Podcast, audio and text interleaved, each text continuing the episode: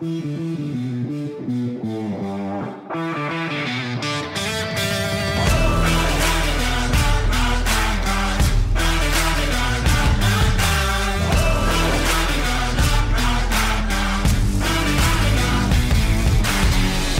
escuchando tu podcast de baloncesto. El del ACB, el de la NBA, el del básquet europeo, el del básquet femenino. Estás escuchando Zona 3-2.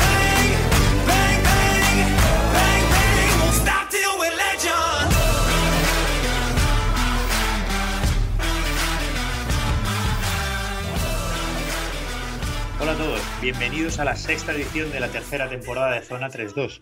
Una edición en la que vamos a estrenar un formato de traeros, una forma de traeros la NBA. Nuestro nuevo, nuestra sección NBA traerá nuevo formato. Lo vamos a hacer, creemos, muy interesante, muy divertido, muy ameno, pero lo haremos como siempre al final de nuestro capítulo. Lo primero en esta semana, en la que, como sabéis, traemos mucho baloncesto, es presentar a mis amigos, a Pepe y a Javi, que están aquí ya listos y con ganas de empezar a hablar de lo que más nos gusta. Javi Morilla, muy buenas, ¿cómo lo llevas? Muy buenas, Joaquín. Pues, eh, pues muy bien, muy, muy contento ya esta, esta, con esta primera semana de dormir poco, de, de, levantarse rápido a ver los partidos que no has visto, de ver resultados y pues eso, con NBA en vena. Con NBA en vena, Euroliga en vena, el baloncesto europeo a tope, Liga Femenina, Liga CB, lo traemos todo hoy. Pepe Kubrick, muy buenas, ¿qué tal estás? Muy bien, pues sí, en efecto. Eh, ahora mismo, mm, cualquier rincón del globo terráqueo donde eches el ojo, hay un partido de baloncesto. Ahora mismo, de hecho, tenemos baloncesto en directo y, bueno, luego lo comentaremos, igual damos algún resultado al final del, del programa. Correcto. Luego iremos analizando y actualizando toda la información de todo lo que está pasando ahora mismo en vivo. Pero de momento vamos a empezar por lo que ya pasó, que es inmediatamente la jornada CB que nos, que nos dejó, bueno, una primera derrota de un Real Madrid, aparte de otras muchas cosas que luego comentaremos más detalladamente. Pepe, ¿qué fue lo que más te llamó la atención de la última jornada CB? Pues sí, como bien dices, perdió el Madrid y bueno, eso parece que siempre es noticia, ¿no? Eh, lo cierto es que la temporada del Real Madrid creo que está siendo muy buena realmente. Si no me equivoco, creo que son 12 victorias por solo dos derrotas, o sea, un balance 12-2, me parece un balance, un balance realmente muy positivo.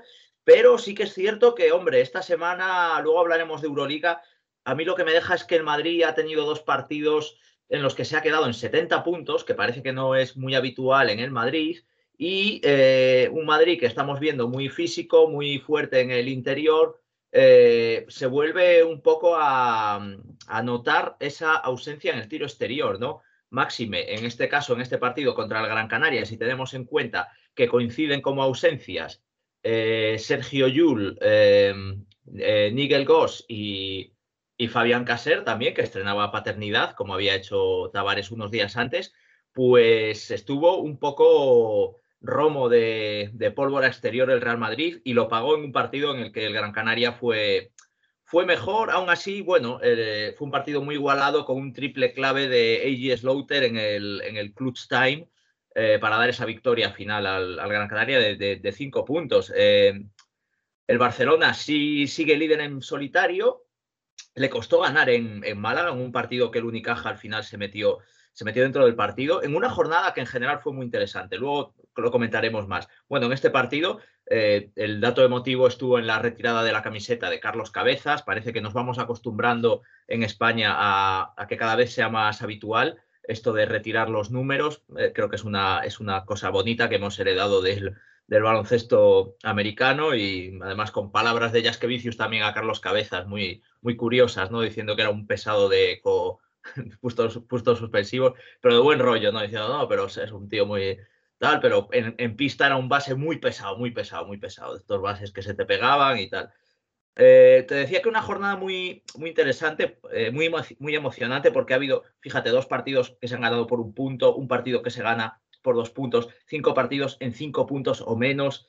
Eh, o sea que mucha, mucha igualdad realmente. Eh, uno de esos partidos tan igualados fue el del Murcia contra el Vasconia. Sigue siendo la gran sorpresa el Murcia, tercero en la tabla, 5-2, gana el Vasconia 80-79, tuvo un último lanzamiento triple Marinkovic, pero el caso es que el Vasconia sigue sin arrancar bien en este comienzo de, temporada y el Murcia sigue gustando tanto, ¿no? Este Murcia tan, tan de bajitos, ¿no? Tan de juego exterior. El Gran Canaria, ya lo hemos dicho, ha ganado el Real Madrid y es, y es cuarto. Y, tenemos eh, quinto Juventud, que ganó en Tenerife. Parece que, que Gafé la semana pasada, Bruno Fitipaldo, hablando de su fantástico 21 de 42 en triples, 50%. Bueno, pues esta vez uno de 6 en triples. Eh, bueno, con esta victoria el Juventud coge al Tenerife, se ponen los dos 4-3. 4-3 tiene el Valencia también, que venció en Andorra en un partido también muy igualado, con un partidazo descomunal de Clevin Hanna, que se fue a 33 puntos, 4 rebotes, 4 asistencias y además 5 de 8 en triples. Exhibición eh, individual tremenda, pero aún así eh, ganó, ganó el, equipo de, el equipo de Peñarroya. Eh, que es séptimo, y cierran los playoffs de momento el, el Breogán, que perdió en Zaragoza, y el Breogán inaugura la parte del atasco otra vez, ¿no? Eh, el atasco ahora mismo lo tenemos entre la plaza octava del Breogán y la decimocatorce. Ahí están todos en ese balance de, de 3-4. Y luego tenemos, pues en la parte de abajo ya, el Fuenlabrada, Andorra y Bilbao, triple, triple empate de 2 a 5. Eh, Andorra, bien porque perdió por un punto, o sea que sí que se está recuperando. Y Bilbao, dos victorias seguidas. Bueno, eh, fue Labrada, pues mm, también victoria muy importante. Además, ante Manresa, ¿eh? Bilbao ganó a Burgos, o sea que no eran rivales fáciles. Y luego está el tema del Betis, que ya es caso aparte. Sigue colista, 1-6 de balance, pierde de 11 puntos. Bueno, no es una paliza tan grande como en otras ocasiones, pero ante el Obradoiro, ¿no? Ante un rival que podíamos decir un poco de su liga, que sí que podía pues, puedes, debería ser de los asequibles, pero aún así, pues fíjate, el Obradoiro se lleva una victoria de ahí, de, 11 puntos, y deja al Betis eh, tocado y, hundido. Y Joan Plaza, de momento, que sigue, pero insisto, el comienzo de temporada del Betis nadie lo esperaba. Es preocupante mirar para abajo, ¿eh? Hablaba Pepe del atasco eh, en la clasificación, pues fíjate la cantidad de equipos que están en solo tres victorias. Fuenlabrada está ahí después de dos victorias seguidas, lo cual, eh, perdón, Bilbao está ahí después de dos victorias seguidas, lo cual tiene mucho mérito, pero no deja de ser un tiro al palo, así que eh, empieza a preocupar ya y como decía Pepe, no, no nos queremos asustar demasiado ni demasiado pronto con el Betis, pero empieza a no ser nada tranquilizante ver al equipo de plaza ahí tan abajo. Pero Javi, vamos, de todo lo que nos ha dicho Pepe, vamos a quedarnos con una alegría que, que por otro lado no lo es tanto, porque estamos hablando ya de, de la última retirada, de la del último adiós, del último jugador, del último guerrero de esta generación del 80, que es Carlos Cabezas, tuvo su homenaje, su merecido homenaje en el Martín Carpena, la retirada de su camiseta, que otro día, si queréis, podemos debatir sobre cuántos jugadores no, no se merecen en el baloncesto actual tener su dorsal retirado en los equipos, ¿no? Se me vienen así a vuela pluma como cinco o seis que, que podrían estar en la misma situación, pero estamos ya despidiendo, como lo decíamos antes de empezar a grabar, en seis meses hemos despedido a Felipe Reyes, Pau Gasol y Carlos Cabezas, los tres últimos estandartes de, ese, de esa generación del 80, de ese baloncesto que, nos, que puso la primera piedra de lo que hoy en día es nuestro, nuestro baloncesto nacional. Pues eso, los, los chicos de oro que ya se nos han hecho los yayos de oro, a ver si les hacen una serie también, después estaría, estaría gracioso. Y, bueno, pues un poco de nostalgia y, de pena, ¿no? Carlos Cabezas ha sido un grandísimo base, uno de los grandes bases de la historia de, un baloncesto cargado de grandes bases, que ha sido decisivo en los éxitos de sus dos equipos principales. Eh, hemos hablado aquí ya de su trayectoria en, la selección, así que solo, solo recordarla. Es uno de los juniors de oro, de, esa famosa semilla que fue la medalla de oro del Mundial Junior de Lisboa y estuvo en, esa otra semilla que fue ese primer gran éxito del gran deporte colectivo español que fue, que fue el Mundial de Japón. Eh, y a su vez en su equipo lo ha dado, le, llevó a su máxima etapa de, gloria. Málaga, la larga historia de Unicaja Málaga se convierte en dorada cuando coincide con la de Carlos Cabezas.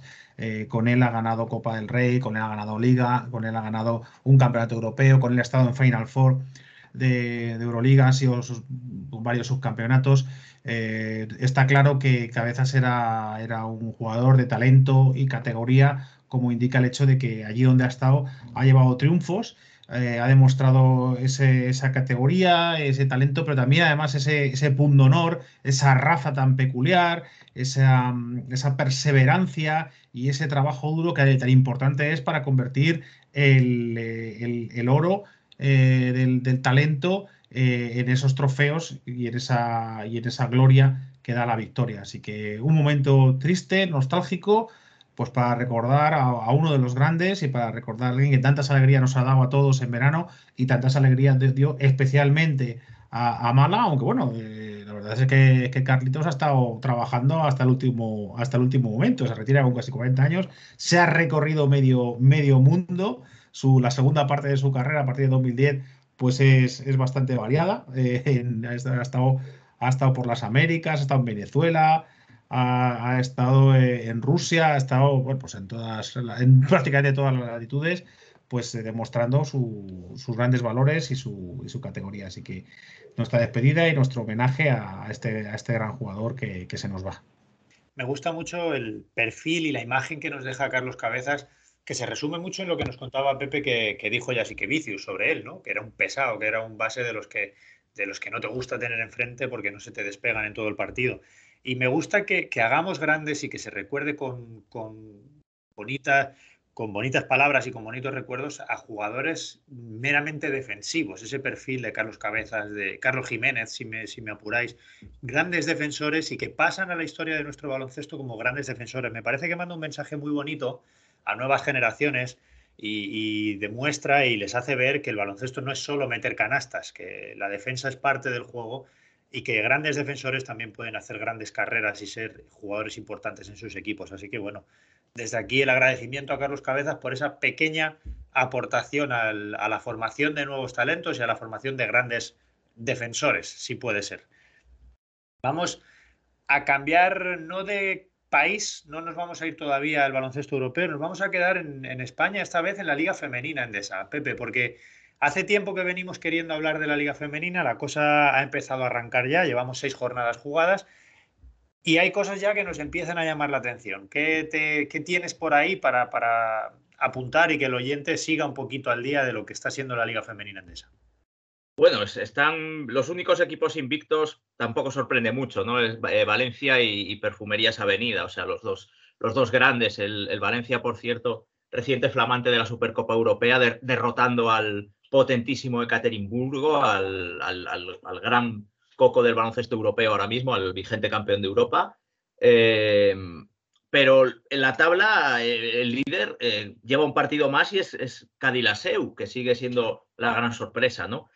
con ese balance 5-1, la, la, federación lo coloca, lo coloca como, como, equipo, como equipo líder con esos seis partidos y ese balance 5-1, aunque insisto, invictos son Valencia y Perfumerías Avenida. Y luego, bueno, pues están los, los outsiders de siempre, ¿no? Girona y Zaragoza, pues están ahí un poquito detrás al acecho 4-2. Y bueno, para los bercianos, pues malas noticias, que el, embutidos Pajariel todavía no ha conseguido la victoria, está con 0-6 de balance. Es un equipo que, que bueno, que, que, te comentaba antes que, hombre, es eh, hasta cierto punto es un equipo bastante Mm, eh, poco experimentado en, la élite del baloncesto nacional. Ascendió en 2012 solamente. Lo que pasa es que se ha mantenido, se ha mantenido muy bien. De hecho, los primeros años lo hizo muy bien. A la segunda temporada creo que llegó a semifinales incluso, pero ya en los últimos años sí que ha vuelto a estar un poquito en, la, en las zonas de abajo y esta temporada, pues de momento pinta la cosa que nada, a luchar por el descenso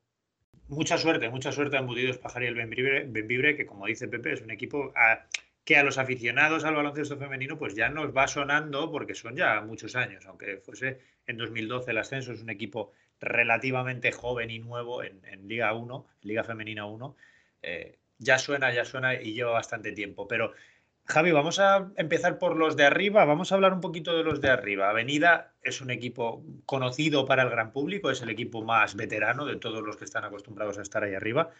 Pero ¿qué pasa con Valencia? Ya la semana, en la temporada pasada pusimos el foco en Valencia Basket varias veces, flamante campeón de Eurocup también, y parece que el proyecto se consolida, incluso parece que el proyecto continúa creciendo. Eh, tras de proceso, ¿no? Tras de proceso. Eh, estamos en un proceso, o sea, desde que, desde que Valencia eh, rescató a Ros Casares y, tuvo este, montó este equipo femenino, pues estamos hablando de una estructura muy sólida que es la de Valencia Basket, con los Ross detrás.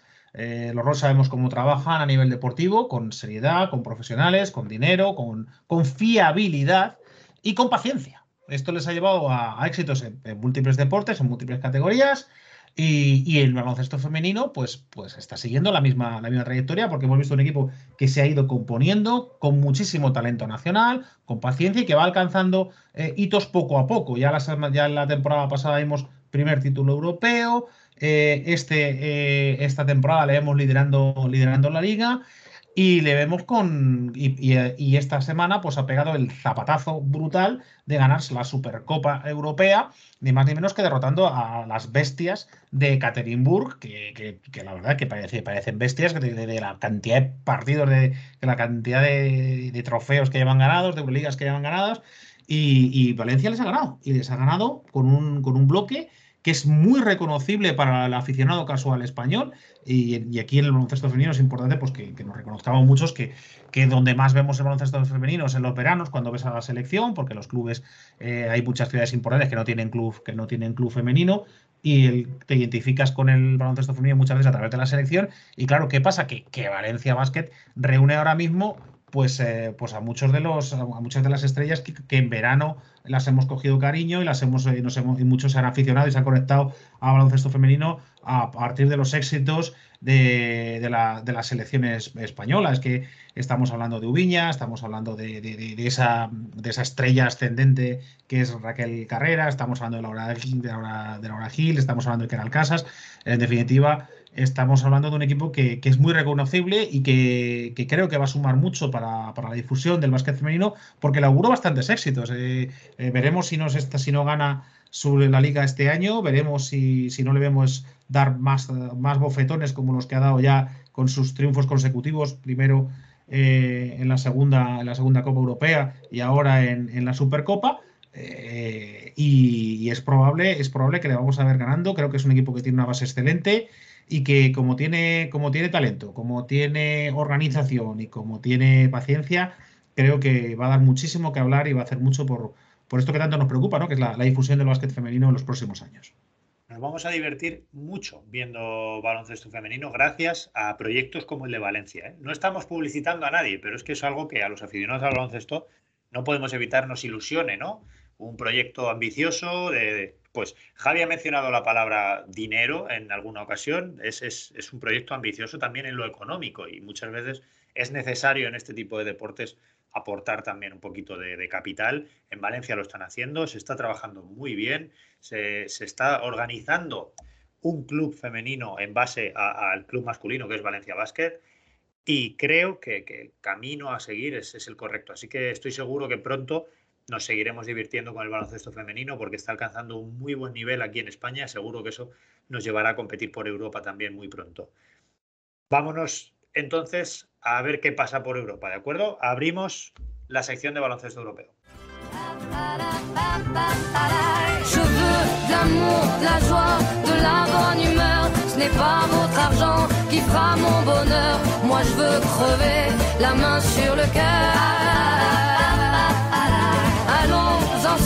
Découvrir ma liberté. Oubliez donc tous vos clichés. Bienvenue dans ma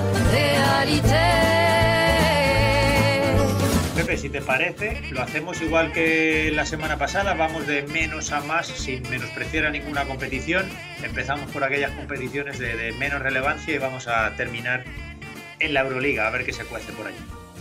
Sí, vamos a empezar de abajo arriba. Tenemos al Zaragoza que ganó eh, su primer partido, bueno, el segundo partido disputado, pero su primera victoria, resarciéndose de su derrota en Rusia, eh, en, la ciudad israelí de Gangner, eh, derrotando al, Apoel Gilboa Galil, lo que era, bueno, es el, equipo heredero del, del, Apoel Galil de Lyon, uno de los míticos de los 90, el único que le plantaba un poco de cara al Maccabi, ¿no? Se fusionó en 2008 con el Apoel Gilboa. bueno, ganó de un punto, el Zaragoza sufrió mucho, con un triple doble de Matt Mobley. Hay que, hay que remarcarlo porque en Europa no es fácil ver eh, triples dobles, 16 puntos, 10 rebotes, 11 asistencias, 3 robos de balón además. Además dio la asistencia clave en la canasta de Stan Okoye.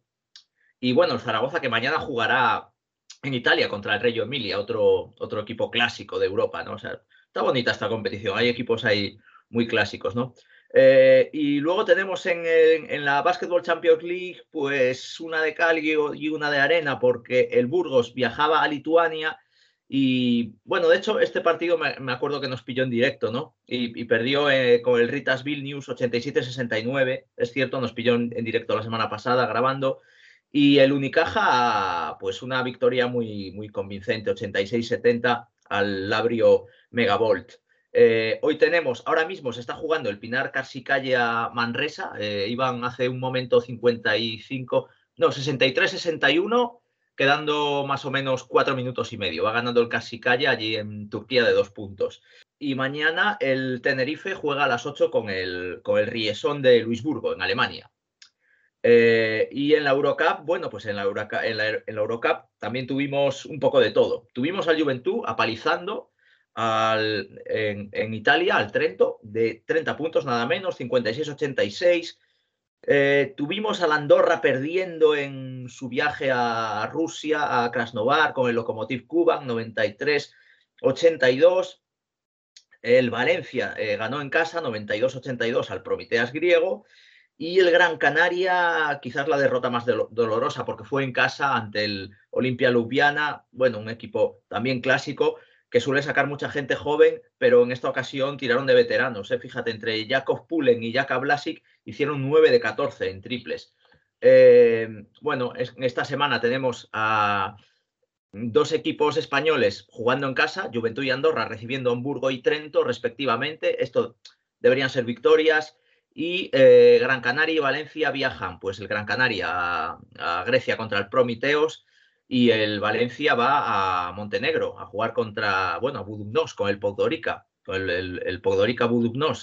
Eh, y en Euroliga, pues hemos tenido eh, tres victorias, eh, pleno, pleno de victorias, aunque alguna muy sufrida, como la del Madrid ante Fenerbahce, con esa remontada final, ese, ese coser haciendo de Yul en esta ocasión, ¿no? con esos triples en los últimos cuartos incluso para que el Madrid no se descolgase del partido. El Vasconia ganando bien al Mónaco. El Vasconia parece que ya se ha, mm, se ha recuperado tres, tres, victorias seguidas en Euroliga y el Barcelona que le mete una paliza tremenda al, al Zenit de, de Xavi Pascual, 84-58. Una jornada en la que por fin ganó el EFES. Sufrió mucho, 71-68 al Unix, eh, hubo mucha igualdad en muchos partidos. ¿eh? El, Bayern Múnich, que también estaba muy abajo, logró ganar en Kaunas, pero solo de dos puntos.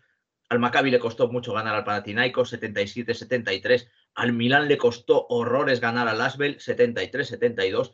Incluso el, el, Cesca sufrió un poco para ganar al Olympiacos, 88-82. Eh, salieron los griegos muy bien, un 2-12 de salida. Y bueno, estamos ya en plena jornada porque tenemos otra vez otra semana de doble enfrentamiento.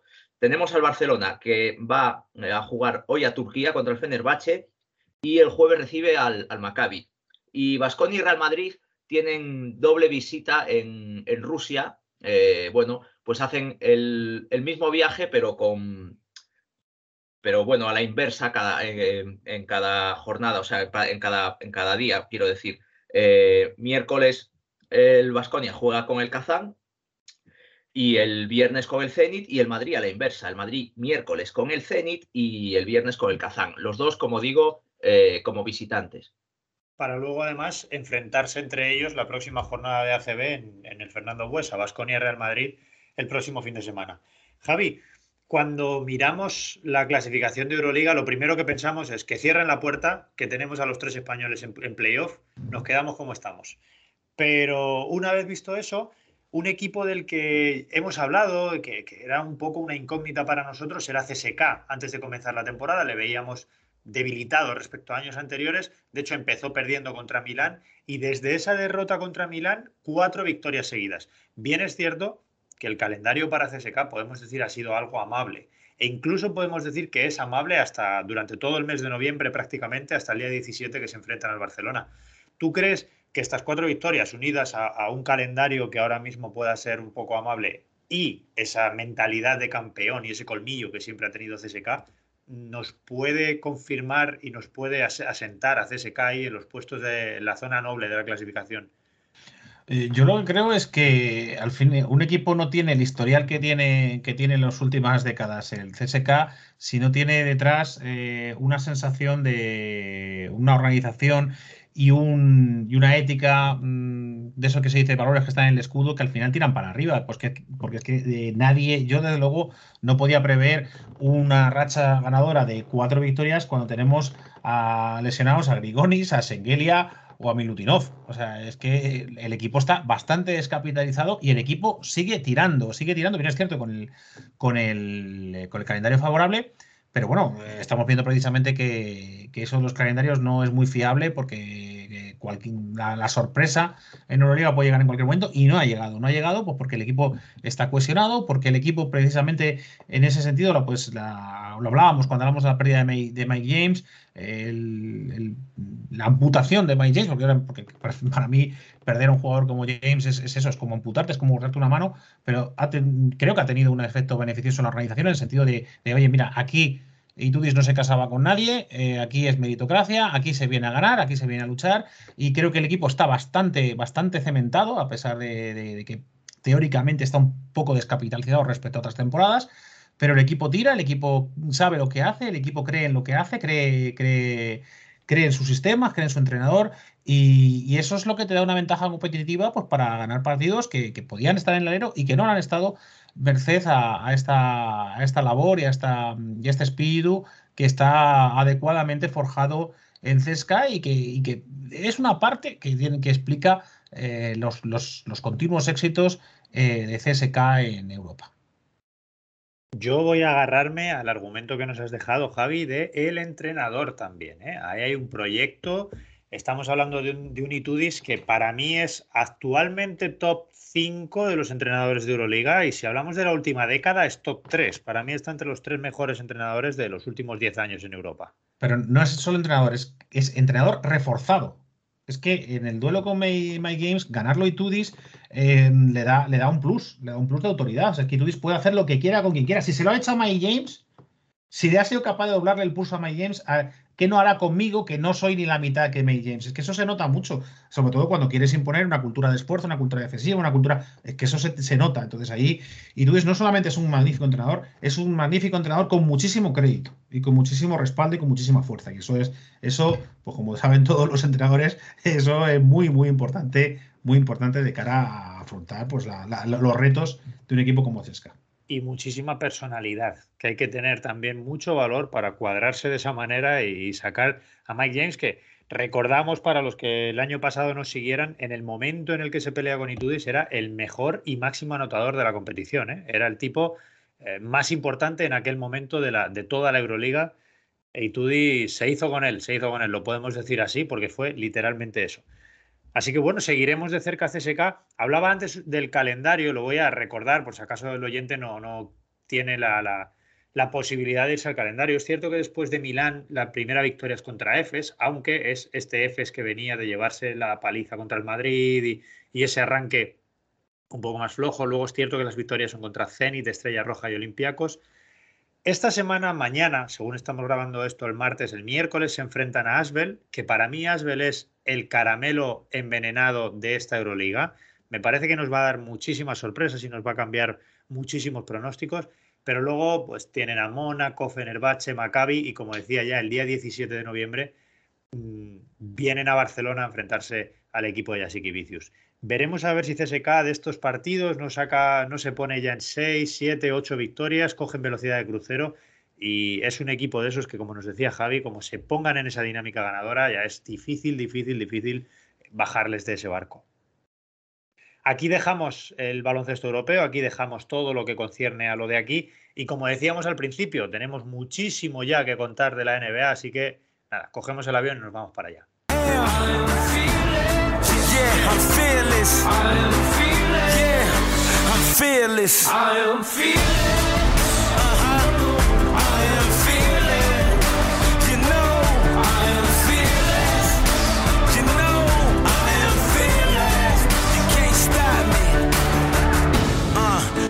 decía cuando empezábamos el programa que esta temporada hemos decidido cambiar un poquito el formato de NBA de tal manera que traigamos lo más interesante o lo que consideramos más interesante, sigamos trayendo mucho baloncesto y mucha NBA. Vamos a establecer un top 5 cada semana y os vamos a ir trayendo las 5 noticias, los 5 hechos, las 5 cosas que más nos llamen la atención. Empezaremos del 5 al 1 por darle un poquito de, de emoción a lo que nos parezca lo mejor o lo más destacable de la semana.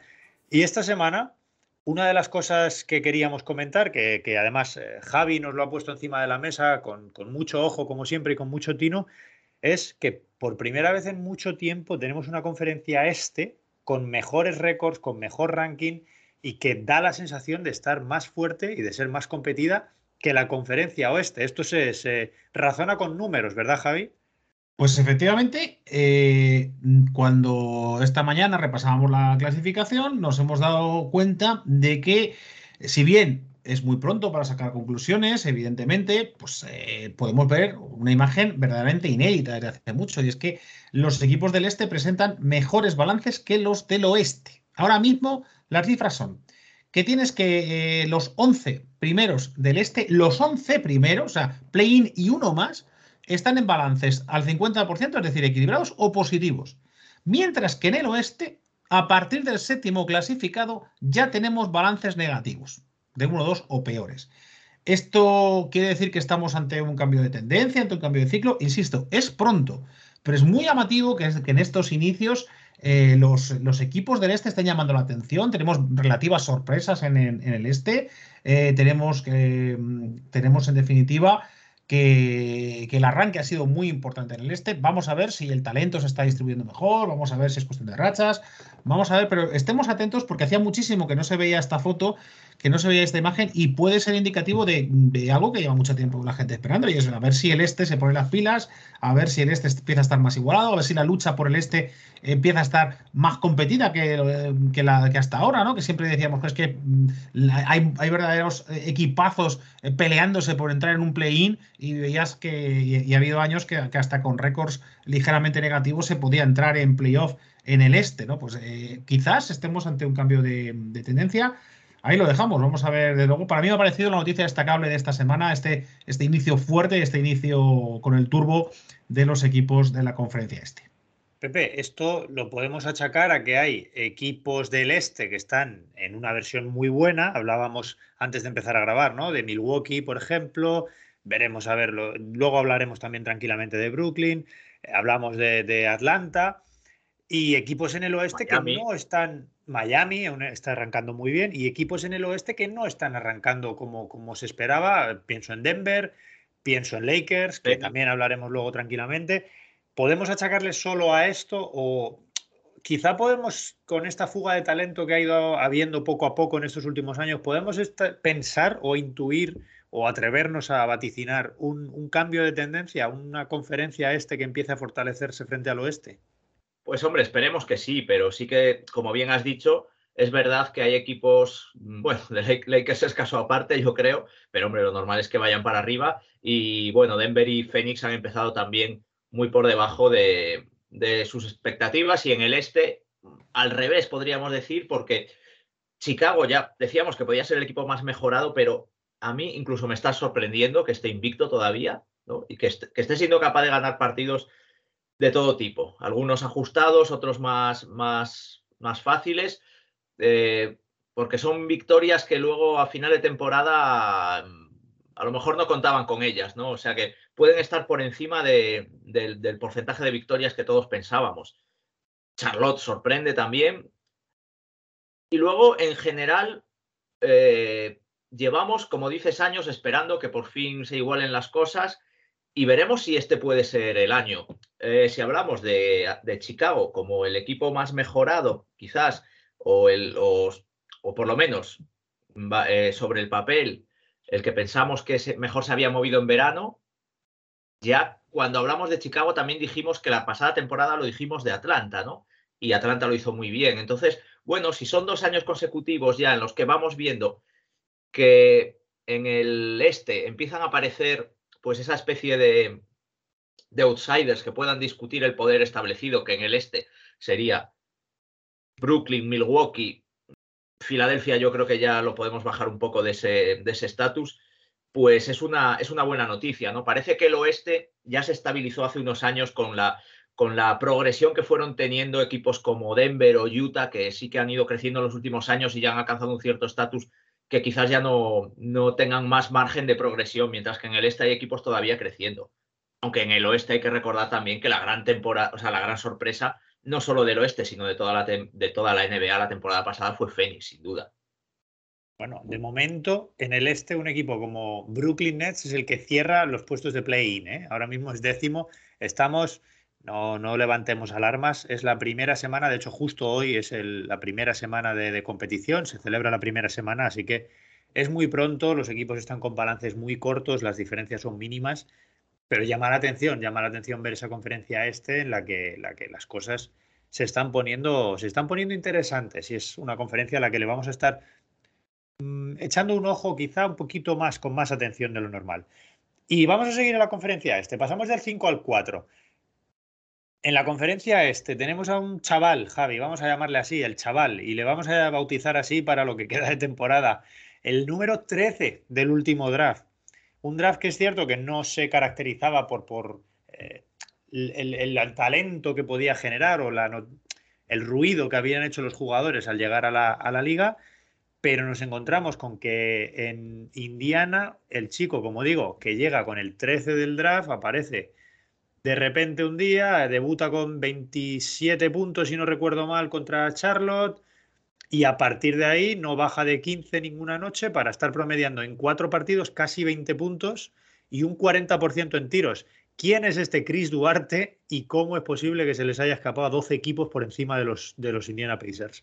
Pues estamos ante el, típico rookie sorpresa, que es verdad que a principios de temporada siempre nos encontramos uno que, se, que parece que se cuela y que puede durar un par de semanas, un mes, habrá, por eso habrá que juzgarlo a, a mediados de noviembre, pero de momento el estacazo ha sido fuerte. Estamos hablando de, de Chris Duarte, que es, dominicano, de Puerto Plata, que viene de, la Universidad de, de, Oregón y que, y que, bueno, es un escolta eh, relativamente eh, pues 6'6", eh, que eso es 1,98, 86 kilos, diestro y que de momento eh, en un equipo que tiene que se le están bajando las pocas expectativas que muchos poníamos, pues están bajando a toda velocidad, está dando un paso adelante para ilusionar al equipo, para ilusionar a los aficionados y ha puesto en alerta pues, a todos los scouts de, qué, ha, pasado. Es un 13, no es mal número, es, un número muy, muy Popovich, ¿no? los Spurs suelen hacer cosas muy brillantes con esos números, pero la verdad es que eh, si bien es cierto que este es un draft que todos eh, venimos un par de años diciendo que, que iba a ser un draft de mucho talento, la verdad es que, que que empiece pegando el, portazo, el que empieza tirando la puerta, sea el 13, pues ya nos da idea de, cómo, de cómo cargadito venía este draft. También eh, esto eh, nos acrecienta ¿no? El, hambre que tenemos todos por ver qué pasa con Cunningham, que el pobre pues está, está lesionado, se espera que, que, debute a finales de semana el día 30, es con un poquito de suerte, y vamos a ver si, si, este número uno que tantas esperanzas tenemos, pues ya no, cuidado, cuidado, que los focos son para mí, que el rookie del año tiene que ser para mí. Eh, de momento el 2 Green lo está haciendo bastante bien en, Houston y creo que podemos tener una temporada, una muy buena temporada de, rookies, que es que de vez en cuando se dan, igual que hay años que, los rookies pues no sacan nada y el que más, el que más tiene apenas supera la decena de puntos. Creo que esta puede ser una temporada con varios, con varios rookies eh, con muy buenos números y, con una lucha por el rookie del año pues que puede estar que puede estar que puede estar competida y lo que decíamos que puede que sea una clase de draft de estas que verdaderamente cambie cambie el futuro de franquicias o, o asiente nuevas estrellas. Veremos a ver, porque hablaba de jugadores que llegan sin hacer ruido. Es que yo creo que pocos hubiéramos apostado por Chris Duarte como el mejor inicio. Pepe, hablando de Cunningham, que nos lo ha dejado Pepe, eh, Javi encima de la mesa, todavía se le espera en, Detroit. Y ahora mismo el, rookie que hace ruido no es ni el 1, ni el 2, ni el 3, es el número 13, que además podemos aprovechar incluso y hablar un poquito de los Pacers. Es quizá la única buena noticia dentro de unos Pacers que no pintan muy bien para esta temporada. Sí, eh, una, una, posición, la el, puesto, el puesto 13, el de, el, de la mala suerte para los supersticiosos, que sin embargo, si te fijas un poco en la historia reciente, en la posición de Duarte ha dado muchísimo talento. Eh, fíjate que jugadores han salido en el, en el, puesto 13 en los últimos años siendo escoltas. En 2014, Zach Lavin, en 2015, Devin Booker, en 2017, Donovan Mitchell y en 2019, Tyler Hero. No está nada mal. Parece que, que Chris Duarte puede seguir esa, esa progresión y bueno, y ser, de momento, creo que es el rookie que más ha impactado, pero también exponente de un draft que yo creo que va a ser bueno, sobre todo por, por esa clase media, ¿no? Hay jugadores ahí que, eh, pues no sé, Frank Warner en Orlando, el turco Asper el Segun de, de, Houston, jugadores que no han llegado con mucho ruido y que ya les estamos viendo hacerlo bastante bien, ¿no? A lo mejor vamos a tener que fijarnos más en ellos que en los, que en los principales, eh, que pues eso, en los, en los Jalen Sharks, en los, eh, en fin, Kate Cunningham estamos todavía a la espera, los que, a lo mejor los que tenían un poco más de, nombre, pero bueno, de todas maneras vamos a esperar un poco a ver si, si Cunningham puede levantar un poco a Detroit, porque desde luego apunta Detroit a ser uno de los peores equipos de, de, la NBA otra vez y vamos a ver si por lo menos puede decir como Indiana que tiene una buena noticia a la que aferrarse. Desde luego que es poco más lo que les queda a ciertos equipos que hablábamos aquí de Indiana hace poco, es un equipo que por talento debería estar ahí, es un equipo que debería competir, que pensábamos que el cambio de entrenador les vendría bien. De momento 1-3 para los Pacers y una sola buena noticia que es Chris Duarte esta semana, nuestro top 4 de esta semana. No podíamos dejar de traer al, al, joven rookie dominicano que parece que tiene muy buena pinta y que parece que lo está haciendo muy bien. En el número 3 creo que nos vamos a tener que extender porque hemos eh, convenido poner tres nombres propios, pero es que cada uno tiene su propio, tendría su propio puesto dentro del top 5, ¿no? Hemos bautizado el número 3 como bases del oeste que están dando que hablar. Tenemos que hablar de Curry, tenemos que hablar de Yamorán y tenemos que hablar de Daniel Lillard. Javi, si te parece, lo hacemos por orden. Si te parece, vamos uno por uno. Si te parece, le damos a cada uno el respeto y la importancia que se merecen. Empecemos por, por el señor Don Stephen Curry, que otra vez, como, como decías tú, ¿no? Parece que ha dicho, bueno, para cuando venga Clay, que por lo menos esté el huerto sembrado y ya veremos a ver qué hacemos después. Sí, sí, es, es, es tal cual, es tal cual. Vamos a tener la casa limpia para cuando llegue Clay que podamos ponernos a, lo, gordo, al turrón, ¿no? Porque son tres partidos, tres dobles dobles, uno de ellos triple doble, que es el octavo de su carrera, porque tampoco Carrey se, se prodiga en esa, en esa suerte, pero en modo ametralladora, 31 puntos de media, 45 puntos le metió a los Clippers, 45 puntos a los Clippers, posible rival directo eh, en, en, playoffs si la cosa va bien para los de San Francisco. Es un 3-0, eh, pero no solo un 3-0, es un 3-0 que es un estacazo en, en la división, es un pedazo de golpe en la mesa, porque es que en este 3-0 incluyen victorias a Lakers, a Clippers y a Sacramento. ¿vale? Es decir, está claro que se están poniendo gallitos en la división y están allí diciendo claro, pues eh, en la conferencia de cuidado que, que, va muy serio, que vamos muy serio para allá. La idea mm, es esa. Eh, creo que Curry va a darlo todo, va, no le preocupa. Esto es muy importante con esta, en estas épocas de, de load management y de, de, pensar siempre en primavera, de pensar a ver cómo llegamos a la primavera, no llegar cansados, que cuando hay que estar bien es en, abril. Eh, es raro, es raro esto de que desde el principio alguien empiece muy fuerte. Y Curry, con toda la experiencia que tiene, pero claro, también con el respaldo y la confianza que te dan, pues esos anillitos que adornan sus manos, pues ha dicho que va a poner el turbo, que va, a gastar toda la gasolina que haga falta, que va a quemar el motor si es necesario, pero que quiere que para cuando vuelva Clay, Warriors esté en la pomada y no ocurra, pues, pues eso, que, que, Clay vuelva ya para un equipo desahuciado y ya pues como aquel, como aquel Lebron de su primera temporada en Lakers, que, una vez que se fue, aquello no iba a ninguna parte y ya daba igual retornar que no retornar. Él quiere que, claro, cuando llega Clay, eh, tener la casita ordenada para, para poder ir de fiesta, ya con los deberes hechos irse, irse a por unos playoffs, porque está claro que eso de las reconstrucciones lentas, pues don Stephen no cree en ello y quiere estar jugándose los dineros, quiere estar jugándose la gloria en abril, pero ya. Pepe, es muy pronto, primera semana de competición, nos quedan todavía muchísimas más, pero con Carry a este nivel Sí, lo de Clay Thompson es un asterisco y lo va a ser prácticamente hasta, hasta febrero o marzo que veamos de verdad el ritmo competitivo que es capaz de alcanzar. Pero con Curry a este nivel, unos Warriors que no están muy desarmados respecto a otras temporadas, podemos pensar que Warriors son contenders por lo menos a la conferencia, a llegar a finales de conferencia.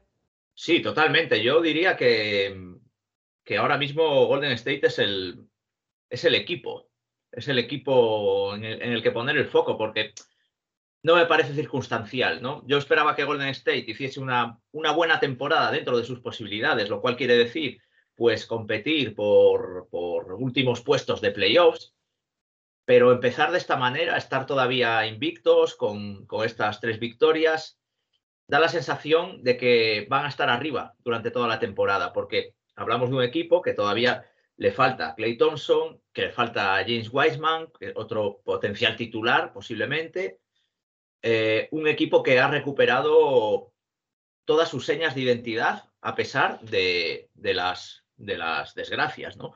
La principal seña de identidad evidentemente es Curry, no está haciendo eh, sus mejores números o sus mejores porcentajes, ha tenido ese partido tan, tan descomunal de los 45 puntos en el que hace 8 de 13 en triples y un 16 de 25 en tiros de campo. Fíjate, un 64%. Pero en los otros dos partidos ha estado por debajo del 50%, eh, incluso contra Sacramento se ha quedado en un 4 de 15 en triples, muy por debajo de su nivel, pero, eh, pero aún así eh, está casi en sus mejores números de asistencias, en, dos partidos se ha ido a 10 asistencias. Y dentro de esa, de esa, seña de identidad de, Golden State, estamos viendo otra vez a un equipo eh, eh, que juega sin miedo. La, mayor seña en ese sentido es, es Curry, cómo, cómo, es capaz de anotar de esa manera, con ese, con ese volumen de, lanzamientos desde tan lejos, con esos tiros tan atrevidos, pero en general un equipo eh, que juega muy alegre, con mucha circulación de balón, con Jordan Poole, que está haciendo olvidar a Thompson, por lo menos en un lado de la cancha, no les va a dar lo que daba a Thompson a lo mejor en defensa, pero sí que está demostrando que puede hacer 20 puntos por partido fácil. Wiggins también es un jugador de anotación fácil. Quizás les falta un poquito de, agresividad defensiva, ya si quisiéramos pensar en ser un equipo eh, contender de verdad. Pero oye, es que le han ganado dos veces a Clippers, por ejemplo, ¿no? O sea que me parece que, es la gran noticia de este comienzo de temporada y porque me parece que es un equipo, a lo mejor otros que ahora que han empezado muy bien les vamos a ir bajando un poquito. Creo que Golden State no. Lo normal es que incluso mejoren. Tenemos que ver, yo creo que ese plus, no sé si tanto como un plus, pero sí un pequeño paso a nivel defensivo se lo tiene que dar Wiseman. Wiseman es eh, cubriendo la retaguardia de Draymond Green, ese, tiene que ser el intimidador que, necesita esa defensa porque, porque es una de las, uno de los, de los fuertes de Wiseman, ¿no? Es un jugador de, de gran envergadura, es un jugador que debería hacerse fuerte en el poste bajo, aunque ya lo comentábamos, ¿no? Es un jugador flaco, flaco un poquito delgado, pero, pero sí es un jugador que va bien al tapón, que, que tiene buena envergadura, que debería jugar bien alto y ser un poquito ese, stopper, ese último tapón que tenga la defensa de los Warriors. Algún chuletón le falta, ¿eh? Algún chuletón sí, le sí, falta. sí, está flaquito, está flaquito. Pero bueno, en algún momento Garnett cuando llegó a la liga estaba flaquito también y mira cómo, y mira cómo evolucionó. Es lo que se espera, o lo que espera, o lo que espero yo por lo menos, del bueno de Wiseman. Seguimos con bases del oeste, seguimos con el top 3 y vamos con, con este jugador que va camino de ser top 1 como siga así. ¿Qué pasa con Morán, Javi, tan bueno es para promediar 35 puntos en tres partidos este tío. Lo es, lo es, lo es. Es, es, es, este, lo, malo es que todo lo que tiene que ver con, con, volar y aéreo, etcétera, pues ya está patentado y cerrado y sellado para su majestad aérea, el del 23, pero es que este tío vuela es que este tío vuela, es que este tío se suspende en el aire, es que este tío entra a canasta y no sabes cómo la mete, pero la mete. Hace unas bandejas absolutamente inverosímiles, se retuerce como si, como si la gravedad fuese solo una sugerencia en una ley universal. Y la verdad es que eh, lo, venía amenazando las, las, dos primeras temporadas, pero es que esta tercera, pues creo que ya la candidatura al All-Star está firmada, sellada y la tienen en el registro para procesarla, porque estamos hablando, pues fíjate, 40 40 puntos a los Lakers, así se dice, 40 puntos a los Lakers, con 10 asistencias, ojito, ojito a su mejora en, el, parte de distribuir juego, que es quizás el campo donde tiene más que, más que mejorar todavía. Si consigue hacer jugar a sus compañeros, eh, él desde luego es un motor, es un motor, ya lo hemos visto estos años que ha estado eh, muy cerca de llegar a, grandes cosas a, Memphis mucho antes de, lo que podíamos pensar. Y, ojo que se carga un coco como Clippers y a nada que consiga mantener el equipo medio sano, que no tenga esas, esos problemas que ha tenido en los últimos años con lesiones inoportunas eh, de jugadores como Jackson Jr., etcétera, y de que, y de que puedan potenciar pues, ese talón de Aquiles que tienen, que, se, que de banquillo van, van bastante cortos, tienen una rotación extraordinariamente corta.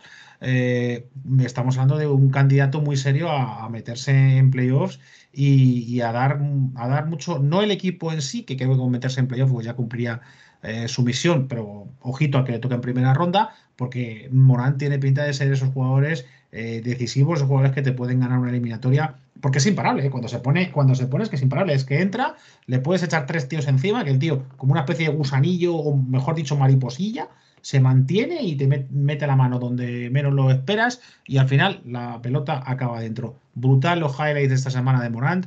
Hay que echarle un ojo porque este, este, este chaval lo habla muy, muy en serio. Le va a venir muy bien precisamente un Steven Adams que está acostumbrado a jugar con bases físicos, con bases que corren, con bases penetradores. No sé, quizá era la adquisición perfecta para este Morant un, Steven Adams que se está hinchando también a base, de, a base de tener al lado al bueno de Morán.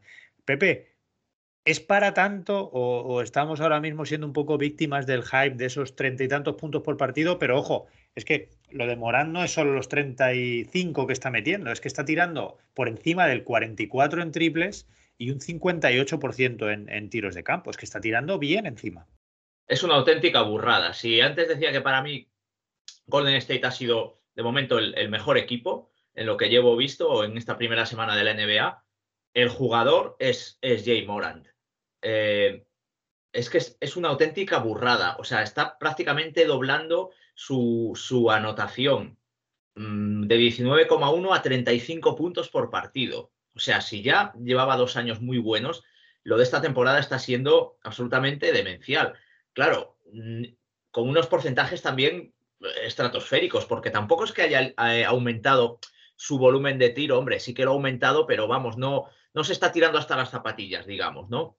Eh, ha, mejorado, ha mejorado la selección de tiro, se está tirando más, pero metiendo más, subiendo el porcentaje y además dando más asistencias. Entonces, es un crecimiento eh, similar al de Trey Young, que también se le criticaba al principio la selección de tiro, se le criticaba que no era buen director y, y con Jay Morant está pasando lo mismo. Cada vez ve mejor a sus compañeros y sin embargo sigue anotando cada vez más. Y luego además, pues lo que habéis comentado, ¿no? El tipo de jugador que es los, los highlights que deja, porque es espectacular, por el salto que tiene, eh, los mates que hace. Y ojo, los tapones. Es que un base que te deja highlights de tapones. Pues esto ya es lo nunca visto. Este tipo de jugadores, cuando tu jugador referencia, tu jugador franquicia, da este paso adelante, a la larga, en, el cómputo de los 82 partidos, son de 6 a 10 partidos más que gana tu equipo. Al final, esos son puestos que ganas en la clasificación de cara a un hipotético playoff. ¿Podemos estar contando con Memphis para algo más que simplemente luchar por meterse si, si Jay Morant o ya Morant sigue, sigue en este nivel? Que esperemos sea así, la verdad, porque está siendo muy divertido ver a Memphis en, estas, en esta primera semana. Yo creo que el problema va a estar eso, las que, lleguen enteros sanos, porque de, rotación van, muy cortas. Así que. Pero como lleguen bien, como llegue el equipo entero, yo no me gustaría para nada enfrentarme en primera ronda con, los Grizzlies de Jamorán. Es un equipo muy descarado. Si recordáis, a la burbuja ya llegaron como octavos, a la burbuja llegaron ya con, con opciones de playoff en, hace dos temporadas que es cierto que se deshincharon un poquito por, por la juventud y la falta de experiencia, pero es un equipo que ya está peleando en esos puestos y ya está ahí desde hace, desde hace bueno, un año en realidad, no son, son dos temporadas, pero es un año. Así que no descartemos a Memphis, tengámosle siempre ahí un poquito en el radar, que la cosa, la cosa tiene pinta que va por el buen camino y como dice Javi, si, si encuentran un par de refuerzos de rotación, un par de piedras más para, para esa mochila que es el banquillo, les puede venir muy bien. Pepe, nos queda uno de estos bases del oeste de los que íbamos a hablar y es un Demian Lillard que parece que está precisamente en el polo opuesto de lo que estaba siendo, eh, de lo que decíamos ahora mismo de Morant. Y es que Lillard está, no es solo que, si decíamos que Morant está tirando muy bien, Lillard está tirando peor que en su vida. No es que sea un jugador que, que se caracterice por seleccionar muy bien los tiros, pero es que está tirando peor que nunca. Eh, ¿Podemos leer entre líneas algo de esto? Es absolutamente increíble. Cualquiera que mire la estadística de Damian Lillard ahora mismo no se lo puede creer, sobre todo en el lanzamiento triple, 2 de 24. Esto eh, es que ni el mayor zote de, la historia puede tener un porcentaje eh, tan malo. O sea, tiene que estar Chainsy Billups que se sube por las paredes. No llega ni al 10% de, de porcentaje. Un jugador que está presuntamente en su mejor edad, eh, acaba de llegar a la, a la treintena, le acaban de elegir con cierta polémica en esa lista de los 75 mejores jugadores de la historia. Y, bueno, pues un jugador que, ha dado mucho que hablar por, por, su, por sus ganas de salir de, Portland y no sé hasta qué punto todo esto está siendo una ida de olla de, de un jugador al que ahora mismo pues le da igual eh, le da igual meterla o no. Él ya sabemos que está muy loco en ese sentido, que, que le gusta tirar desde muy lejos, pero es un jugador que se ha ido a unas anotaciones absolutamente exuberantes en, los últimos tiempos y le hemos visto hacer cosas tremendas y moverse más o menos con un 40%, ¿no? Que es un porcentaje muy bueno para un jugador que arriesga tanto. O sea que lo de ahora eh, no, no, tengo, no tengo explicación, ¿no? O sea, es en las antípodas de lo que está haciendo Carry y en las antípodas de lo que está haciendo James Moran, desde luego. Javi, siempre hemos tenido a Lilar como un jugador con la cabeza muy fría, porque aquello del Dame Time solo puede significar que eres un tipo con la cabeza en su sitio y que sabe competir en el momento justo. Lo que estamos viendo ahora es todo lo contrario, ¿no? Un tipo que precisamente parece que tiene la cabeza en cualquier sitio menos en el equipo y menos en el partido. Pues siguiendo con su propia analogía, eh, el, identificarse con el reloj, con la precisión del reloj, pues yo diría que, que, se le ha metido un, se le ha metido arena en el reloj y, y el, momento que falla un engranaje, el reloj ya no funciona y yo creo que es el problema de, de Él solo se ha metido en una, en una espiral eh, muy destructiva. Eh, primero, retándose a sí mismo a, a triunfar con Portland, arriesgándose, hipotecando muchísimo su palabra de que él lo iba a hacer todo con Portland, etcétera. Eh, que iba a conseguir éxitos con Portland, como los éxitos no han llegado a la velocidad adecuada, o mejor dicho, llegó esa final cuando tocaba, pero el sabor de boca tan negativo que llevó eh, ha dejado una sensación de fracaso, para mí exagerada, porque, porque juzgar a Portland con las malas rachas que han tenido de lesiones en las últimas temporadas y, condenar el proyecto como lo ha condenado pues la afición, la prensa y especialmente el propio Lillard, creo que es, creo que es que ha sido injusto pero que pero él mismo se ha colocado en una situación en la cual, ¿ahora qué hace? O sea, ahora él, que, él al pedir, ha pedido traspaso, o sea, se ha desdicho de sus palabras, ha quedado, pues, por, al final, como todos, al final todos van, todos van a lo mismo. Cuando tú decías que eras especial, resulta que no eres especial. Eso, en la mente de un jugador, en la mente de cualquier persona, eh, hace que algo deje de funcionar. Cuando, cuando te acusan los demás y ves que no has sido coherente, eh, por mucho que lo intentes disimular, al final eso va, va, va, quitándote confianza en ti mismo y para un deportista de élite esa confianza en ti mismo es la que te puede explicar los fallos. Luego estaría los más pensados, yo no soy de esos, que dicen, no, pues lo que está haciendo es pedir, pedir el traspaso de la manera más, más evidente y más, y más zafia, pero más, pero luego más efectiva, que se suelen hacer estas cosas, que es, pues, pues mira, si estoy descontento y estoy tristón, pues no rindo, no rindo. Así que ahora el marrón que tiene, que tiene la gerencia de Portland es importante, aunque también es, en cierto modo tiene una parte importante de responsabilidad por no haber sabido liquidar esto antes. Por, han sido muy conservadores, lo comentábamos en el análisis de la semana pasada, han sido muy conservadores en su búsqueda de mercado y si Lillard dice que no tiene lo suficiente, pues eso afectará a sus compañeros, le va a afectar a él. Aquí no parece que está afectando, por cierto, esa, esa CJ McCallum, que sería el principal afectado, ya que él que era que iba a ser que iba a ser eh, el, iba a ser el escudero de Lilar, pues si se va a Lilar se quedaría como, tendría que liderar el proyecto. Y, si se queda líder le tocaría a él salir traspasado. Y el hombre pues está haciéndolo lo está haciendo bastante bien ha dado un paso adelante. Eh, es el que está llevando el, peso anotador y, vamos a ver qué, cómo evoluciona la situación porque de momento el inicio de Lilar no es que haya sido malo, es que ha sido absolutamente eh, penoso. Que haya sido por, por, no estar centrado, que haya sido porque está forzando el traspaso, pues supongo que algún día en sus memorias pues nos, dirá, nos dirá su versión. Oye, esto me, obliga a hacer una parte, a mantenernos en este punto 3 todavía y hacer un pequeño aparte porque uno de los rumores que más peso tenía y las posibilidades, digamos, más óptimas para Lillard mm, pasaban por Filadelfia. La situación de Ben Simmons no era buena, se hablaba muchísimo de un intercambio Lillard-Simmons más eh, flecos. Ya el resto serían flecos en función del límite salarial y de cómo estuviera eh, compuesto cada equipo financieramente. Os lo quiero preguntar a modo de opinión. ¿Vosotros cómo lo veis? ¿Veis eso algo no factible? Porque al final la, ingeniería financiera no es, no es, lo nuestro, pero ¿cómo pensáis que podría caer cada uno en el equipo de, la costa contraria? Y si lo veis positivo, tanto para los equipos, hablamos de Sixers y Blazers, como para los jugadores, eh, Ben Simmons o Demian Lillard. Javi, ya que estabas tú, ahora le pregunto a Pepe. Pues yo creo que, que, Filadelfia ganaría bastante. Lilar ahora mismo encaja como un guante en Filadelfia, un equipo que tiene, que tiene como estrella a un 5 de toda la vida. También es cierto que evolucionando cada vez más a ese tiro exterior muy, muy efectivo, pero un tío pesado, un tío fuerte, eh, como es Envid, un base como Lilar que abre el campo y la manera en que lo abre Lilar, que la manera en que lo abre Lilar, que, que no se puede abrir más. Es que lo abre hasta la puerta del pabellón, lo abre. Totalmente, vamos, eso, es, el, e, e, equivalente a puerta de garaje respecto a puerta normal. O sea, eso es lo que hace lo que hace Lilar. sería, vamos, yo estoy seguro que, que Envid, si, si en su mano está, vamos, se va haciendo peregrinación si es necesario, porque además él se lo tomaría muy, muy personal.